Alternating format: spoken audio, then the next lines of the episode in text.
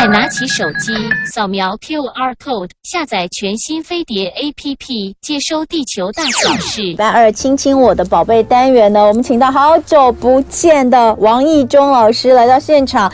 呃，重点是呢，他又出新书了，非常的感谢。首先，让我们来欢迎的是王意中心理治疗所的所长王意中临床心理师，欢迎意中老师。同文好，各位听众大家好。呃，一中老师其实出书的频率都蛮固定，呃、对不对？蛮规律的。呃，一年两本吧。呃，他差不多，差不多一年两本，一本两本，一本两本，一本两本哦。我我觉得老师第一个我要非常敬佩你哦，我觉得你这个出书的速度真的是真的是非常的非常的一致，呃，也蛮自律的，很自律。哦、你是真的是一个过渡期。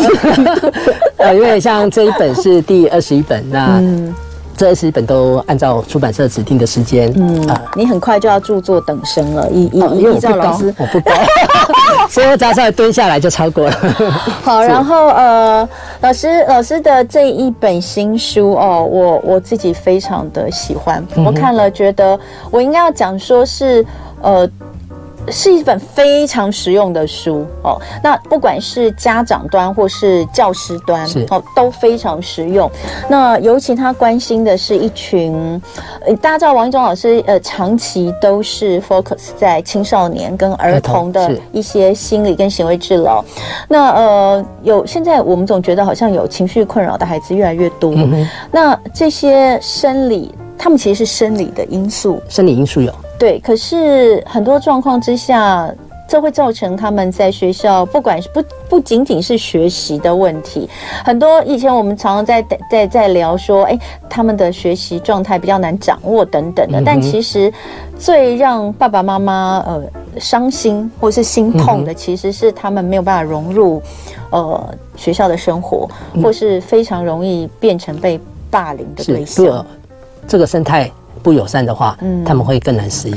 但其实我们也讲过，就是说，对于一些比较特殊的孩子，不管是自闭哈，或是雅思哦，或是其他，呃，老师在这本书里面非常细心的做了各种分类哦，把不同状况的孩子的都都写得非常清楚。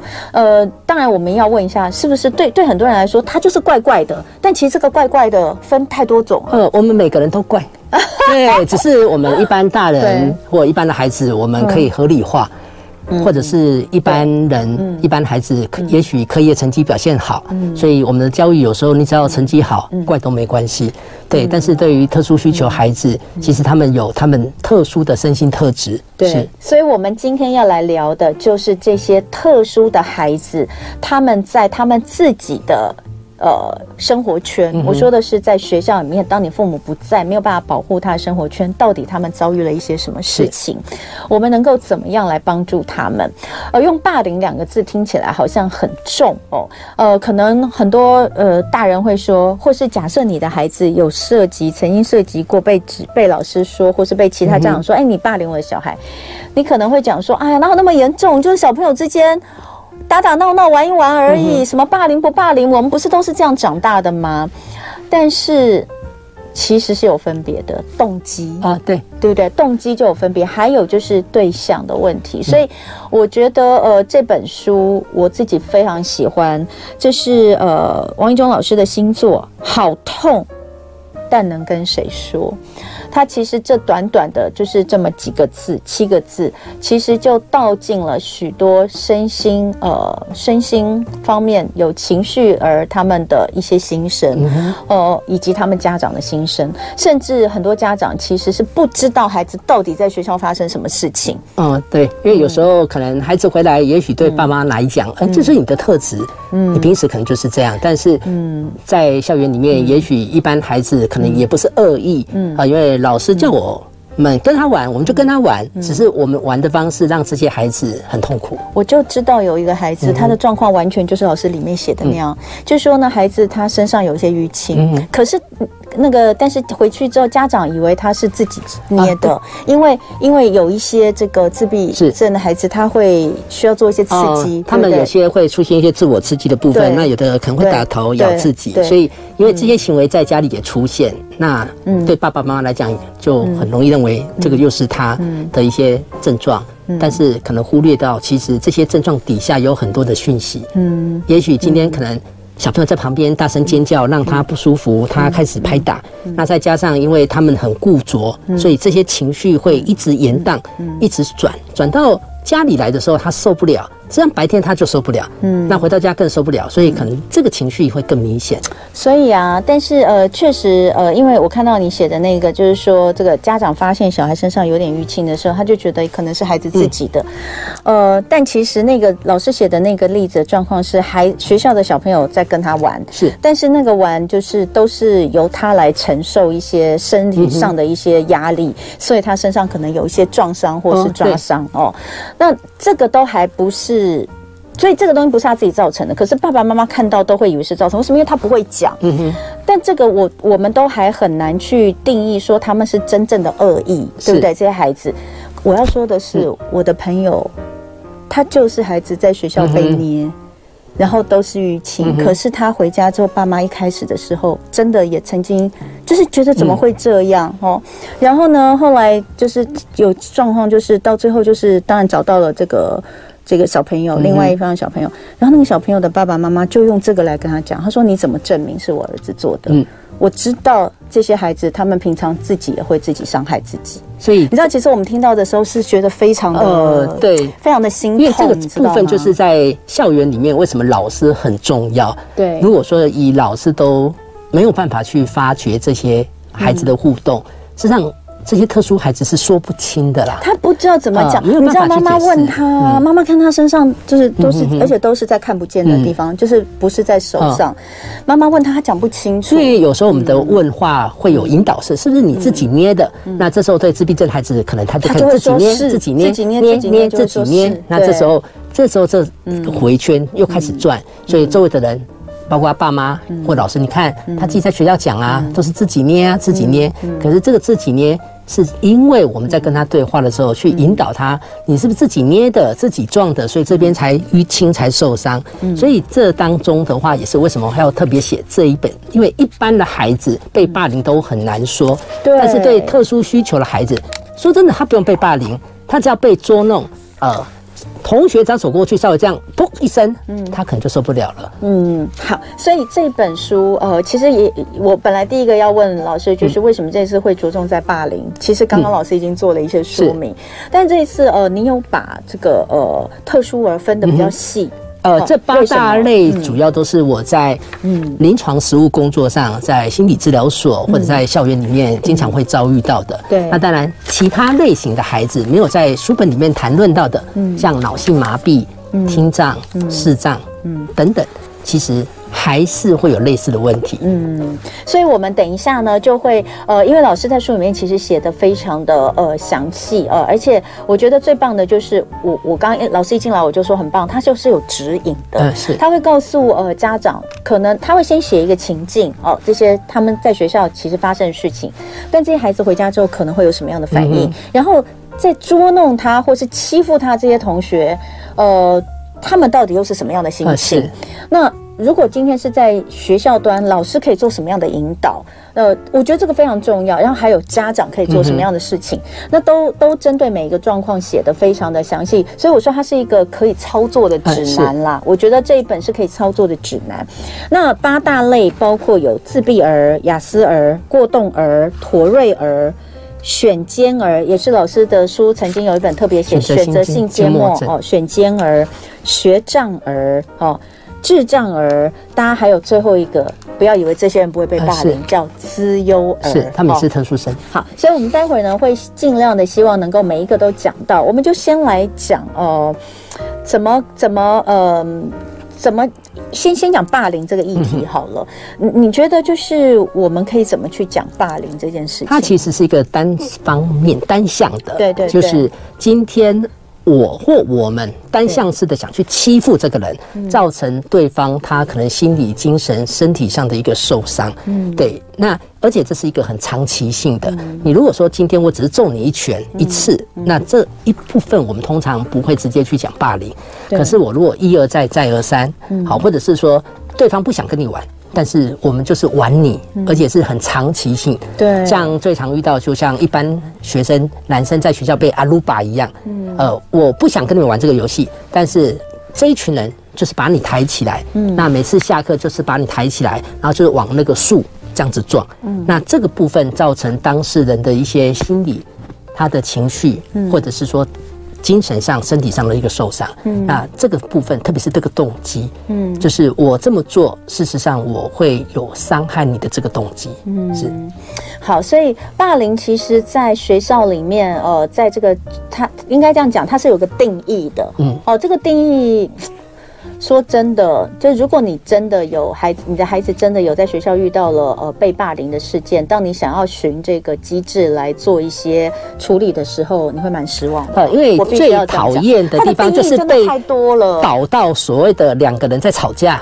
没有，而且他还要有，他还要有什么是持续性的？啊、对，要不能只有一次两次，要有多少次这样子。我觉得就是这，你知道，就是如果你有陪伴，或是你自己有曾经经历过这样的事情的话，你会觉得天哪，这个这个这个这个定义也太严格了吧。有有的是当被霸凌的孩子一还手，那有的霸凌者就他也打我，对，那这时候的话就变成是两方面其实是在吵架打架。嗯，那当你变成吵架打架的时候，就是两边各打五十大板。嗯，这时候对学校的立场就会变成是，哎，这当中可能跟我的关系就。比较另外一件事情的，所以这也是在处理这些冲突上，而且这个冲突，请记得是单方面的。嗯，被霸凌者他并不想要遭受这样一个经验。嗯，那更重要的是，我们忽略，常常会忽略目睹霸凌者，就是有的孩子看到了。好，其实这群孩子人数很多。嗯，我看到了，我到底要不要讲？嗯，不讲，我心里面挣扎。哦，当今天这个被霸凌的特殊生。越来越糟糕的时候，那我会有罪恶感。嗯，但是我讲了之后，我可能会成为下一个被霸凌者。嗯，好啊，但目睹霸凌者也往往会加入，就是当大家在起哄的时候，我就是跟着起哄这样。嗯，还有另一方面，就是我觉得呃。男女生真的有点不一样。我昨天因为在看这本书，我就看看，我就很有感慨。我就跟我先生聊，啊，你知道，我觉得我先生就是那种很中二的人。我就问他说：“哎，我说你们小时候有没有曾经就是有遇过班上有特殊生的？哈，然后我我先生就说没有，好像没有。我说不可能没有，只是你们根本没注意。是因为男生，我觉得这个敏锐度在。”小学在早期真的比较低，在早期，像以我的话，因为我现在五十几岁，好，所以在我们那个时候，真正的特殊生比较会是因为智能，对智能部分。那其他像啊，对。ADHD，在那个时候其实也没有被提到，没错。那有时候就是属于早期的所谓的到。所谓的后段班，嗯，放牛班，好，因为之前会有所谓的能力分班，对，所以就会有一群孩子，他其实有学习上的需求，嗯，但是被打到后段班去，嗯，那我们都认为是他们不努力、不认真，像过动儿、学障儿，嗯，等等，所以在早期最常遇到的特殊儿，很容易就是听障、视障、肢体障碍、智智障，就是我们看得见的，对，但是其他我们比较隐性的，嗯，更何况像选择性缄默，嗯，这种。他根本就不讲话，根本就没有存在感，他仿佛是一个隐形人，你知道，可能会有觉得说哈。已经要毕业了，我好像没有跟他讲过话。这些孩子其实他的痛苦更没有人知道，所以这也是为什么说在这本书里面，嗯，八种类型的孩子会比较针对一般人，嗯，可能比较不是那么容易去认识了解的。对，好，所以呃，我我刚刚讲的就是说呢，我就跟我问我先生，我先生说他好像真的没有没有什么印象，不过呢，他也他也叹了一口气说，可他觉得在那个年代哦，他说如果真的班上有一个就是他是特殊生，然后他比较弱势的话。很多小男生都会捉弄哦，对，他说其实很容易就会加入那个捉弄的行列，因为你一捉弄的话，你至少是处在一个安全的状态。所以我我我我我我自己觉得心里面就会觉得说，我们其实要让让让这些特殊生身边的孩子知道说。怎么样的相处是对的，或者是你这样子的行为，你觉得是开玩笑好玩，其实它就是一种欺负，就是一种霸凌。这个有点难讲，我觉得是有点难开口，跟孩子不太接。但是我真的觉得这些事情是必须要从小就开始，不是只有说我们身边的这样的特殊儿越来越多。另外一个，它其实就是一个从小同理心的养成跟培养。那欢迎大家上 YouTube 来留言，王一中老师，我们待会继续聊，非常非常的开心。亲亲我的宝贝单元，我们请到的是。王义中心理治疗所所长王义中临床心理师，呃，要来跟大家聊聊好痛。但能跟谁说？这是。王老师的最新著作，呃，锁定在八种特殊儿的校园霸凌问题。那这个东西是。蛮沉重的，可是。我觉得，呃，它是。活生生血淋淋存在的。嗯、那必须大家要正视这个问题，而且从。呃，特殊生里面，其实我们也可以去了解到，就是，即即便我们的孩子可能不是特殊生，嗯、但是我们可以怎么跟他聊霸凌，或是我们怎么关注。那呃，刚刚呢，十分钟的广告时间跟这个新闻时间，我们都没有闲着。王一中老师刚刚有呃跟我们聊很多，我觉得刚刚这一段非常值得听，所以我在这边也跟我们的听众朋友说一下，假设你刚刚是呃听收音机没有听到的话，我非常的呃建议您在今天十一点之后哦，有机会有时间。在回听一下哈，刚刚我们在十分钟之内，我们还聊到韩剧《黑暗荣耀》嘛，不能剧透。对对，我不准他剧透，因为我还没看。对，我们对有道德。但是老师就说了，他也看了《黑暗荣耀》，他说那个里面不但是写实，那个霸凌的写实，而且甚至真正在校园端发生的是更加的，其实是更写实、更严重哦。那所以呃，我们就来呃，针对在呃这一次老师所关注的特殊儿的霸凌来看，我们刚刚说了有八种，那比较多。的其实都很多哎、欸，呃，对，自闭、雅思、过动都很多啊，呃、是，嗯，就是其实这八种在编排上，呃，嗯、主要是以。类型上比较接近的，像比如说自闭雅思，对，呃，当做第当做第一个部分，然后像 ADHD，嗯，还有妥瑞，妥瑞第二个部分，那选择性缄默跟学习，因为比较隐性，对，那另外跟智力有关的智障儿、智幼儿，这是两个极端，对不对？好，那我们就先来讲自闭跟雅思，呃，自闭跟雅思，您呃要跟大家去分析他们的不一样。这里主要是什么？有一个观念是这样，对我来讲，诊断它是一种沟通。对对，所以今天我们如果来看这群孩子，那当然在医疗上跟教育上，它的区分有一个稍微差别。在教育，特殊教育只有一类叫自闭症。嗯，对。但是在自闭症底下，你如果再细分，它就像一道光谱。嗯，有些孩子是属于低口语的自闭症。嗯，那这些孩子主要。安置是在特教班，另外会有所谓的高功能自闭症、雅斯伯格症。嗯，那这一群孩子，他们的一些特质，嗯。有一些共同点，差别就是程度上的差异。像沟通，他们在表达理解上，语言非语言其实是有困难。嗯，他们在社会情绪的部分也有困难，就他们不太容易去清楚的解读你的这些讯息。再来的话就是他们的固着性，嗯，像固着的想法、固着的思考、固着的说话方式、生活习惯、语言行为模式，嗯，那在这当中的话，像医疗的部分，呃，现在。也许听众会听到所谓的泛自闭症，嗯，好，那但其实泛自闭症，你就把它想象成这道光谱，嗯，只是说在这道光谱里面，可能也是涵盖了这些孩子，嗯，对，所以其实在这当中，呃，以自闭症也好，雅斯伯格症也好，我们可能就要考量这些孩子在沟通表达、社会情绪上其实是有困难，嗯，而且他们很敏感，这个敏感包括对感官，像声音、触觉、味道，嗯，所以有些孩子。他对于声音，好，比如今天刻意我们在他旁边突然间的一个尖叫大声，或者是刻意从他旁边拍下去，事实上。你可能觉得我只是开一个玩笑，嗯，但是对他们来讲，其实是一个极度的一个不舒服。你其实，在里面有写到一个故事哦，就是我觉得就有点类似这样，他就是关注到这孩子关注到这些自闭儿好像都有一些特殊的反应，对，而我稍微大声一下，他就会怎么样？对，然后我我把他的东西碰掉了，他就会怎么样？有的孩子，你只要把他东西，好，比如说好，这个孩子他可能固定书是这样，嗯，但是你把他反过来的时候，他可能就啊啊啊啊，因为这个是打破他的固。着性，所以有些孩子，照理说，我了解你应该。接下来应该要善待你，嗯，可是对有些孩子就是我了解你的弱点，我就来捉弄你。对，然后甚至是我看那个故事是这样，就是哎，一个特一个亚一个呃自闭儿的后面坐的那个孩子就一直观察他，发现他在某些状况就会发出某些特别声音，然后他就开始跟同学们，他就故意会去做，然后证明他是对的之后，他就跟同学们很得意，然后大家都觉得你好厉害，你真的是全世世界最了解他的人，嗯、因为呢，他就会故意去把他东西弄掉，让他发出那些声音，来凸显出自己很厉害。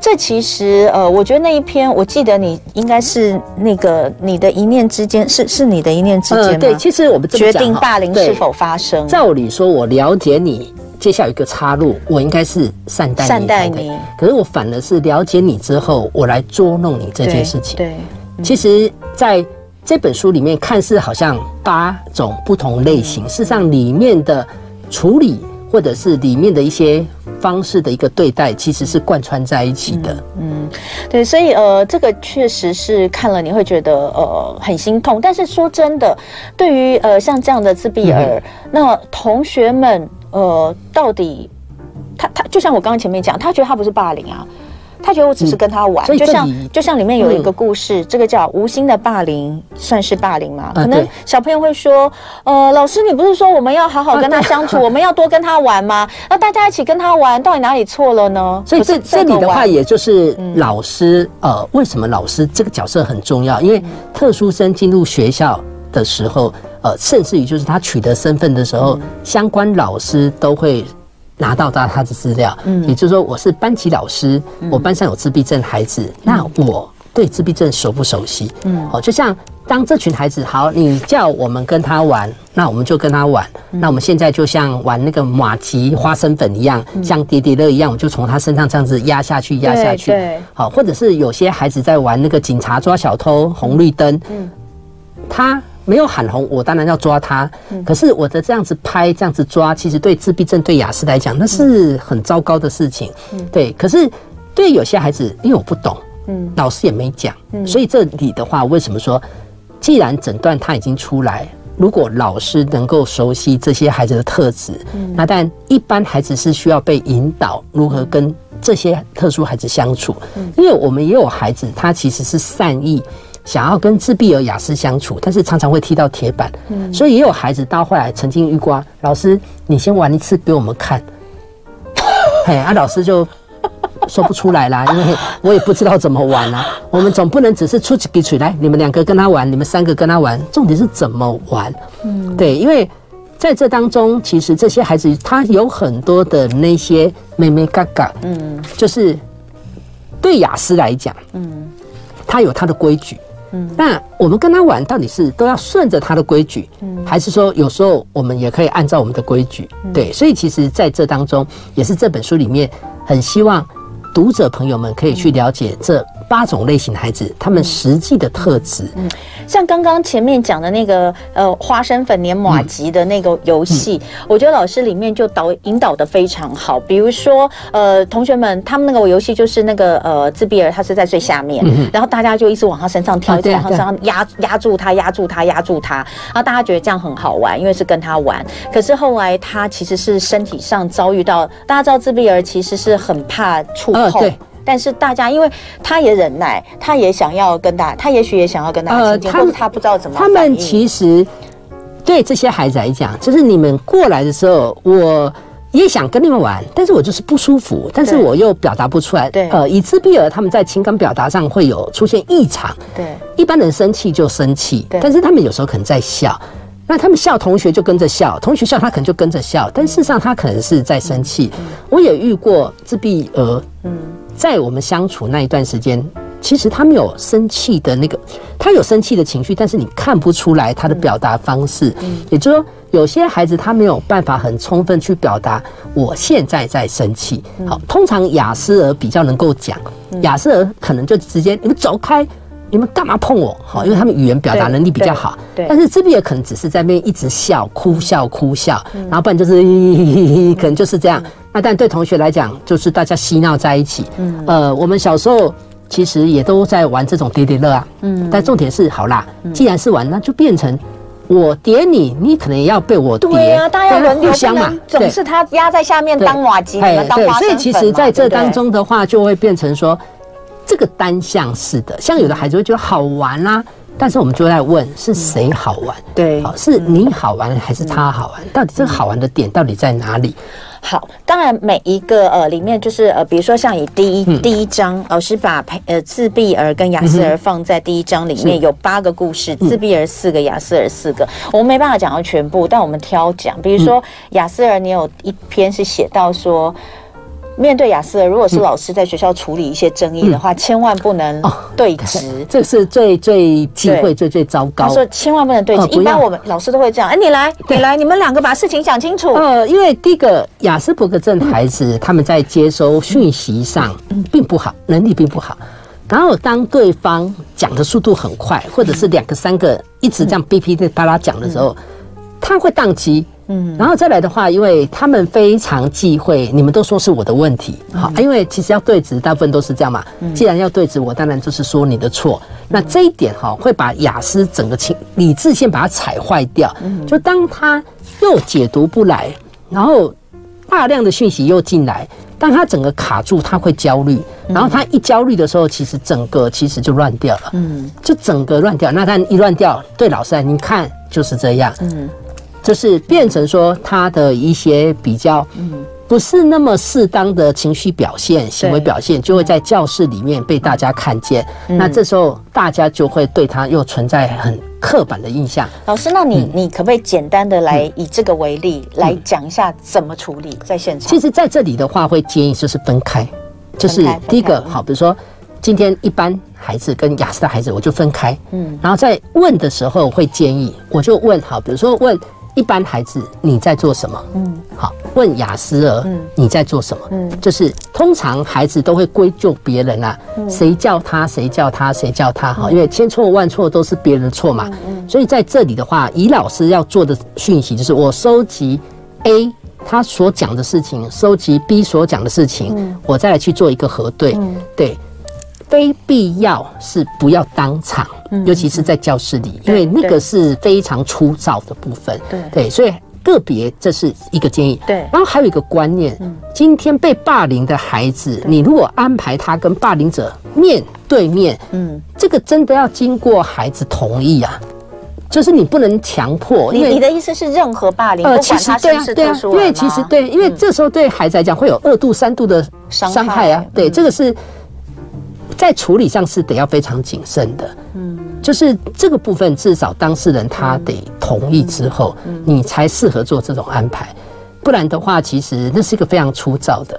你就可以想象，今天就像在法院一样，今天你要让一个被害者的小朋友，他跟加害者在法庭上面对面，好，虽然教室里面可是孩子对孩子，但是那个伤害其实是一样的。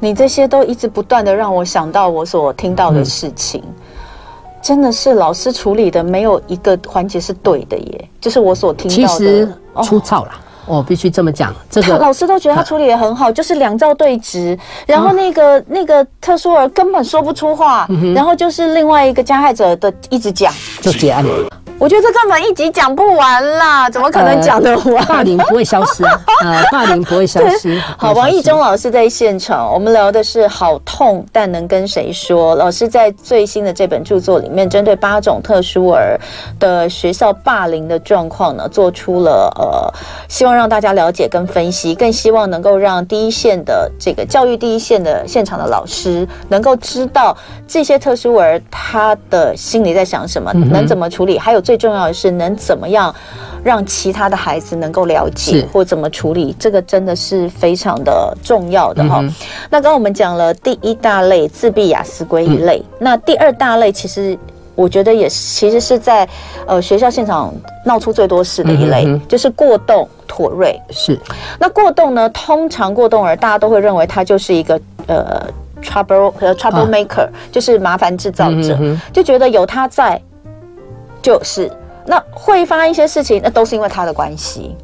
那所以过动儿到底是，而且我我我我必须说句实在话，在因为我们的孩子都已经就是都有经历过。我现在还有一个小孩子在小学，那一个已经高中。那我的印象当中，我女儿以前小的时候，基本上呢，班上如果有过动的这些孩子哦，他们都会被其他的爸爸妈妈认为他们才是霸凌者。我印象非常深，有一个孩子他会打同学，嗯、会丢同学，会从站在椅子上，嗯、站在桌子上，然后跳下来飞踢同学这样子。那老师一直没有解决这件事情，因为呃，老师一直没有解决这件事情，就后来。同学的家长就就群情激愤，因为很多小孩都被都被都被修理嘛。然后结果后来对方的家长也非常的强硬，他们说不是我孩子霸凌你们，是你们现在是你们集体在霸凌我的小孩。是这个这个是在教学现场层出不穷的。其实，在教学现场上，像以过动儿来讲，哈，在这么多类型孩子里面，是相对容易被认为是在。霸凌别人，对，好，或欺负别人，因为主要是他的冲动，对，他的过动，嗯，然后本身因为他自我控制上的问题，导致他可能会一而再、再而三的这样出现。好，那但这里的话，我们必须这么讲，所有的人，包括一般生、特殊生，你都可能成为霸凌者、被霸凌者、目睹霸凌者。好，也就是说，特殊而不单纯都是被霸凌。嗯，像以过动儿来讲，他也可能成为霸凌者。只是在这个成为霸凌者，我们会来思考：假如这个教室相对了解他，对他是友善，而不会一直去做一些言语上的排挤，或者是老师在教学上不会一直去做否定、否定、否定。因为以过动儿来说，一天要被骂。被念、被指责、被纠正的次数，其实你真的会数不完。嗯，所以在这当中，当然再加上他们生理上、自我控制上的问题，是很容易让周围的孩子感受上，嗯，是他在欺负我们、霸凌我们。而且啊，他跟这一这一类型的孩子跟自闭啊是最大的不同是。我我这样说，当然，我觉得可能会会让有些老师听得不舒服。一定有非常非常好的老师，我必须先讲。但我觉得这类孩子在校园现场被霸凌，有的时候其实是老师带头，也会有，其实会有啊，就是老师先率先的为这个孩子贴上了标签，因为老师觉得他很烦，就老师觉得他就是在那有些比较常见，就是你要吃的没？好，你到底有没有吃药？嗯，你应该去看医生，你应该去干嘛？所以，我们有时候常常在想，为什么一个人吃感冒药，我们不会笑，但是一个孩子吃的利他能专司达过动而吃的药，我们可能就要笑。好，今天阿公阿嬷吃高血压的药、糖尿病的药，我们不会笑，但是为什么这些孩子吃的一些属于过动儿的药，我们就要笑？为什么会有会有人针对他们吃药这件事笑他们？这个很常见啊，真的假的？同学也会啊，常常一句话，你吃药了没？是这样，这一句话其实在告诉你，你有病。像众生皆有病啊，众生皆有病啊，你有病，我有病，他有病啊，只是差别是我的病是生理的病，你的病是心理的病，还是他的病是他的爸爸妈妈说他有毛病？就我们的环境，我们就这么想。今天这个孩子他本身假设有心脏病，我们不会笑。这个孩子他头痛，我们不会笑；嗯，这个孩子感冒发烧，我们不会笑。嗯，但是这个孩子当他被诊断过动了的时候，假如他真的需要服药，但是为什么我们要去嘲笑这件事情？嗯，对，这部分的话也在书里面会去提到。有时候我们来想，这么多人吃药，为什么就特别在这个点上，嗯，你要特别的去做反应？那你到底是在笑什么？所以，像在呃第二章过动跟妥瑞这一篇里面，在过动儿的部分呢，写到的几个状况，包括无风不起浪的讨厌鬼，这可能是老师心目当中的 OS。嗯，觉得对于班上如果有过动的孩子，那但他就是生病，就像刚刚王一中老师说，他就是生病，没办法控制啊，他没有办法生理的部分。那这是他的宿命吗？到底应该怎么办？那你说，如果今天连老师他都是用这样的态度在看的话，那同学？更会，因为常常我就像你一开始说，那是一种氛围。嗯，就像比如说，假如新学期开始，嗯，就名单一来，班上又有一个特殊儿，嗯，又有一个过动儿，但当老师开始，怎么又来了？那说真的，我这时候心就冷掉了。但但但我我觉得也必须要为老师们说一句话，会有这种反应也是正常。呃，对不对？辛苦，我必须这么讲，辛苦，因为他们毕竟没有没有。他他他不是像你一样，他是专业的、啊呃。但是老师在每年，他们其实都会有特殊教育的研习，这个部分虽然研习时数有限，但是尤其是这么多年下来，对于这些孩子，不管在卫教上，嗯，呃，我想现在没听过过动儿，没听过妥瑞儿，基本上应该算是少了啦。好，对。但是我们有时候换个角度来想，当有些孩子本身他并非刻意故意要如此，他也情情非得已啊。就像妥瑞儿，我也不想要眨眼睛发出怪声啊。嗯，对。但是你们一直认为我在作怪，我在捣蛋，甚至要我跟大家道歉。嗯，那当然这是情何以堪啊！这种情况就像今天要脑性麻痹的孩子叫你。爬楼梯叫你跑快一点，嗯嗯、把你轮椅拿开，嗯、情何以堪？嗯，对，所以这也是在这当中，嗯，其实就像分组，嗯。特殊孩子都怕。分分组，对，那过动儿更怕。哎，那那我们再讲一个，这个在实际上对于老师来说，因为就就像我讲的，这跟前面的第一类其实是非常不一样的。过动确实是老师非常难去拿捏，就是说，因为这个孩子有可能真的是直接造成其他孩子的伤害，是，或是让其他孩子不舒服啊。那那老师会觉得这个班上都是我的学生，我不能够独独的，就是就是就是特别的宽容他。这里的话有一个观念哦，因为。特殊孩子，他们受到特殊教育法的保护。嗯，对。那但请记得，以霸凌这件事情或特殊生这件这件事情，绝对不是导师一个人的事情，绝对不是哦。对对，他一定是整个行政系统下来的。所以今天因为有特殊教育法，真正的公平是必须要考量这些孩子的身心需求。嗯，这个才叫做公平啊。嗯，这种情形就像比如说。今天这个孩子他需要戴眼镜，嗯，他才有办法考试。那你要让他戴眼镜啊，嗯，好，或者是说这个孩子他需要有人报读，像我们有我们有些学习障碍孩子，他没有办法读这些字，对，他需要有人读，这才叫做公平。可是我们常常看到的公平都是什么？表面上，我们要一视同仁这样，可是。今天会特别谈到这八类，是因为里面有好多都是很隐性的，嗯，好，就是很隐性的，就是你看不太出来，嗯，然后我们都认为是大家都一定得要这样子来。那以 ADHD 来说，过动来说，那你你怎么样？因为里面你有一篇也特别写到，就是说别让行为跨过霸凌的门槛，我们要如何能够？面对一个在学校犯了错的 ADHD 的孩子，我们要能够给他宽容跟谅解，然后还要能够防止他。其实这里的话是这样哈，我通常会用“回家的回”这个字。好，“回家的回”有两个口，嗯，里面那个口弹性比较大，随着不同的孩子那个弹性比较大。嗯，好，那以过动的话，我们可能就会考量他生理的部分嘛。嗯，好，外面那个口哈，谁都不准碰，像跟法律有关。校规有关，像比如说伤害、恐吓勒索、性骚偷窃等等，好，所以在这当中，以过动而犯错，假设他今天真的也霸凌了犯错，过动而真的得认错、得反省、得要有后果。嗯，重点是他们得要有一个替代的方式，也就是说，他们是需要被训练，如何用一个比较。适当的方式来跟同学互动，嗯，也就他也是得要承担。嗯，其实我必须这么说，在这么多特殊生成年之后，真的触犯了法律的问题，其实连亚斯伯格证，法官到底要不要因为你是亚斯伯格证就轻判你？那不一定。嗯，嘿，那是不一定。对，所以其实以过动儿的话，当今天你真的越界了，你还是得承担啊。我们并不会是把过动儿当作。免死金牌，嗯。好，因为曾经就遇过一个例子，老师隔天发现怎么，哎，上面联络部夹了一张诊断书，嗯。就觉得奇怪，这一张是什么？就后来才发现，原来昨天礼拜三孩子打人，打伤了同学，那隔天爸妈就夹一个夹了一张，好，这这不这样也不对，所以其实这是两件事啦，这还是两件事，嗯。好，所以这是过动，过动的问题其实真的麻烦。在校园的第一现场，他因为就像我们讲霸凌好了，当然他也有可能被呃，就是承承受一些可能被霸凌，比如大家都讨厌他啊，然后分组都不要跟他一起啊，老师给他贴标签啊。但重点是，他也也常常会成为，就是因为无法控制自己的的行动跟情绪，去变成呃让别人受到伤害的对象。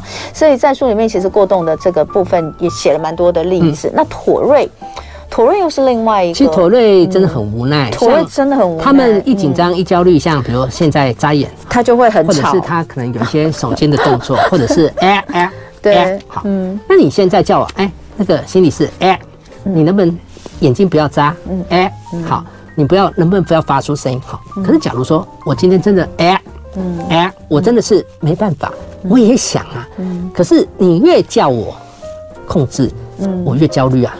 我我也很想要整个让他停下来。当这些孩子这些动作 tick 不自主的抽动，被视为是一个故意捣蛋，接着被处罚，很无奈啊。就这种无奈，就像今天一样嘛。像刚才提到例子，我的脚不方便，就你认为我是故意偷懒，那你来处罚我，那是一个很伤害的事情。嗯。妥瑞哦，因为我有一个非常好的朋友，我记得之前也跟一中说过，嗯、就是那个他就是那那是我很年轻的时候，大学时候就认识的朋友，嗯、是个男生，他就是还蛮严重的妥瑞哦，嗯、他就是那种哦，我家在巷子的最底，然后又住在七楼，可是他每次哦才走要来找我的时候，才走到我家巷口，我妈就会说，哎，那个谁来了.因为他的声音，所以所以我们如我们如果讲，假设我们跟他讲，假设伯母讲。哇，你来都不用按电铃了，我就听到。我妈都会这样跟他讲，但是很伤。没有没有，他已经很习惯了。嗯，我妈会跟我讲啦。对，但是我们都会跟他讲。可是我觉得他其实在他的生成长过程当中，他到了大学的时候有有几个非常好的同学，包括我在内。那呃，我们是。我们是很保护他的，嗯、然后我们就是我们就是正常的交友。可是我觉得他在那个上大学之前，嗯、其实有过一段蛮辛苦的时候。是那后来上了大学之后，我觉得他能够找到很好的朋友，是因为他也能够把这当做是他知道这是他自己的、很不容易、啊、的，的一部分，很不容易。然后我们我们我们如果跟他开玩笑或什么，嗯、他其实也不会生气。因为有时候我们在想，当这个孩子长大，就像搭乘捷运。对，嗯，当他妥瑞 tick 出来在捷运上，嗯。不容易耶，他他其实他其实很不喜欢谈他就是在大学以前的事情，嗯、所以我们不是很清楚怎么样。但是后来我觉得他的大学是开心的，嗯、那只一直到他要去当兵的时候啊，嗯、我真的是焦虑万分。啊、对，对我一直跟他说，嗯、我说你有什么事情啊，就打电话回来，哦、打给我。你可以想象，当班长在训你话的时候，你这边 嘎对嘎，我跟他说，你有什么事情就打电话给我。就什么念？我。说你就一定要熬过。那时候还要当两年兵的时候，哦、我说你一定要。活着回来，其实因为这个是辛苦啦，因为尤其在军中，嗯、呃，军中的这个部分，嗯、所以，但但我觉得我们有一群，就是、嗯、我们有一群人是喜欢他，嗯、我们是真的把他当朋友一样的。其实，其实我觉得对他来说是很不容易啦。但但我觉得陀瑞真的很可怜，其实他真的提到军中，呃，最近刚看完追完。一部剧，呃，台湾犯罪故事哦，里面总共有十二集，呃，然后其中四个社会事件，嗯，其中有一集《黑潮之下》，就是在讲军中霸凌的事情，对对，所以我不会透剧啊，不不不不，我我也追不了那么多剧，非常值得看。但要讲妥瑞，他其事实上真的是呃很辛苦。那药物的控制，药物的控制到底是效果好还是不好？药物。介入是一个方式，心理介入是一个方式，嗯、就是说这些孩子在压力调试上、嗯、情绪管理上如果有比较稳定，嗯、当然多少可以缓解，但是有一个重点就是他们。没办法，你叫我停就停。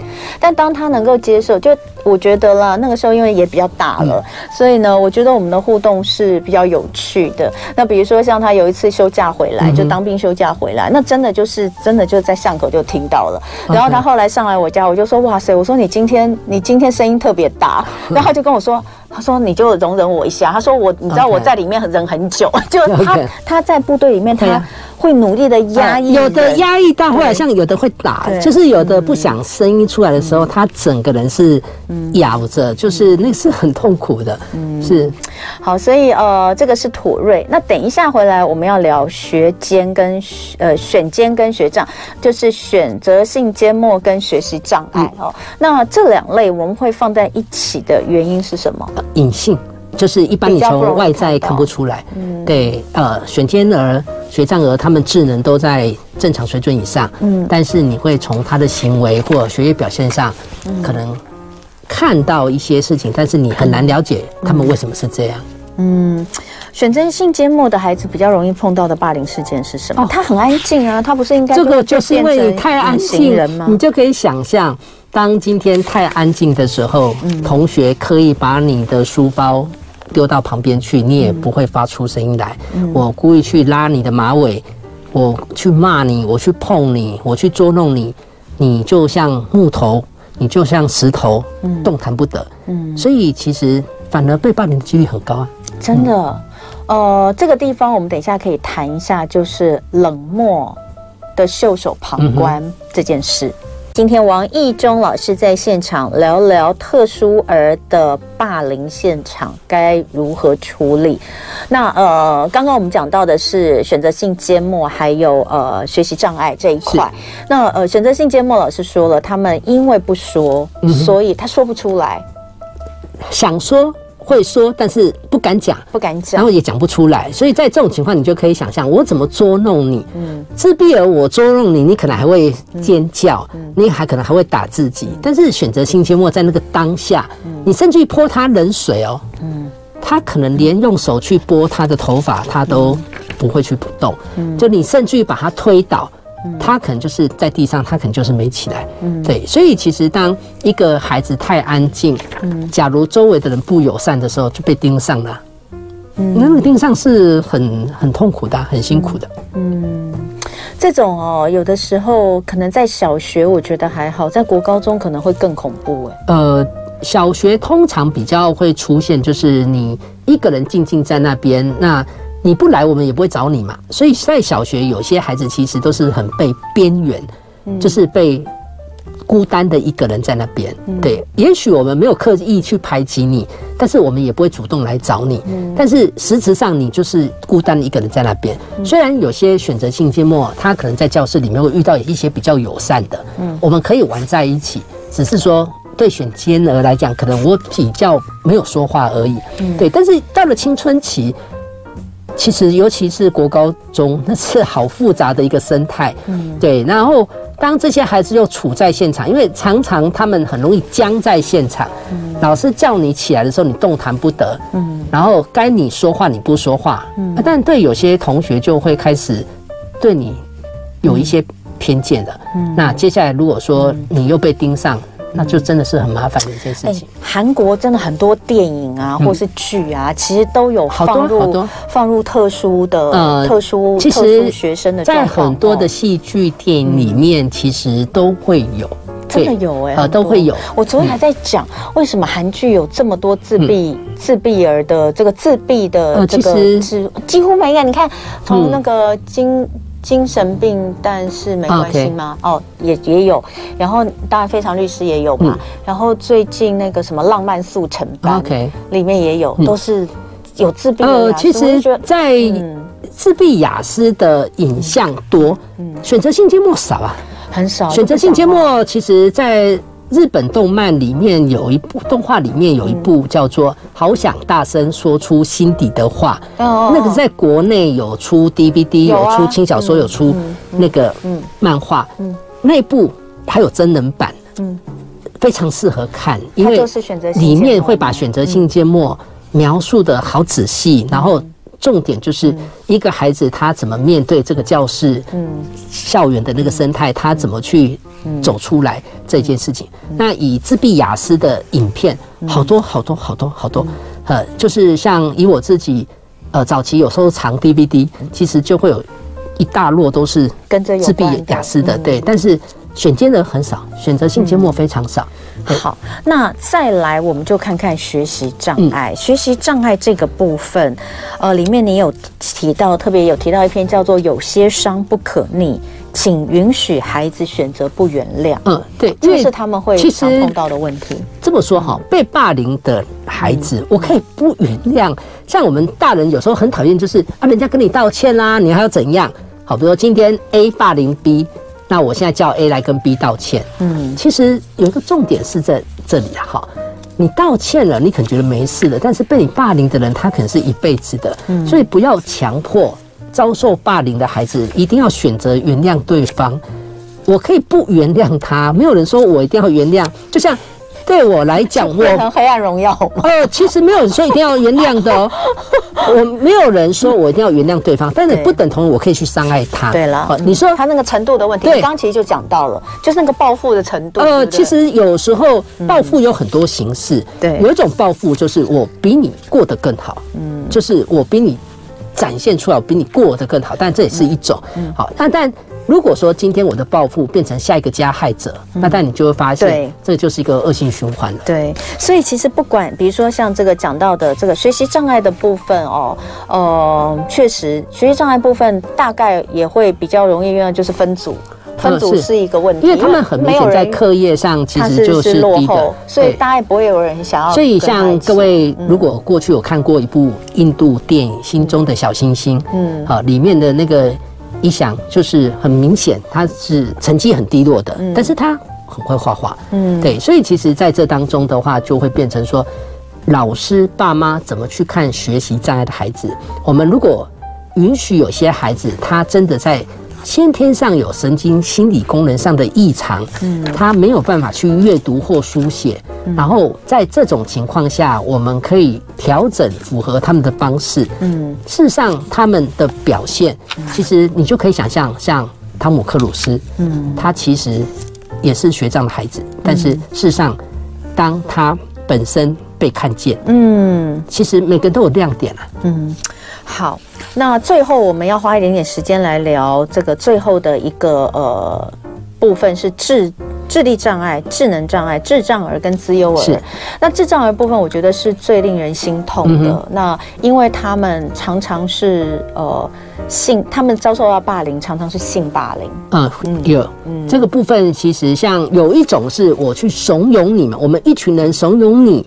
去对对方，好像有一些好，比如说今天我们去怂恿唐氏症唐宝宝去跟女生，你去送花，你去跟他讲我爱你，你去跟他讲做我女朋友好不好？去讲一些很不得体的话，好啊。但也有孩子因为在身体。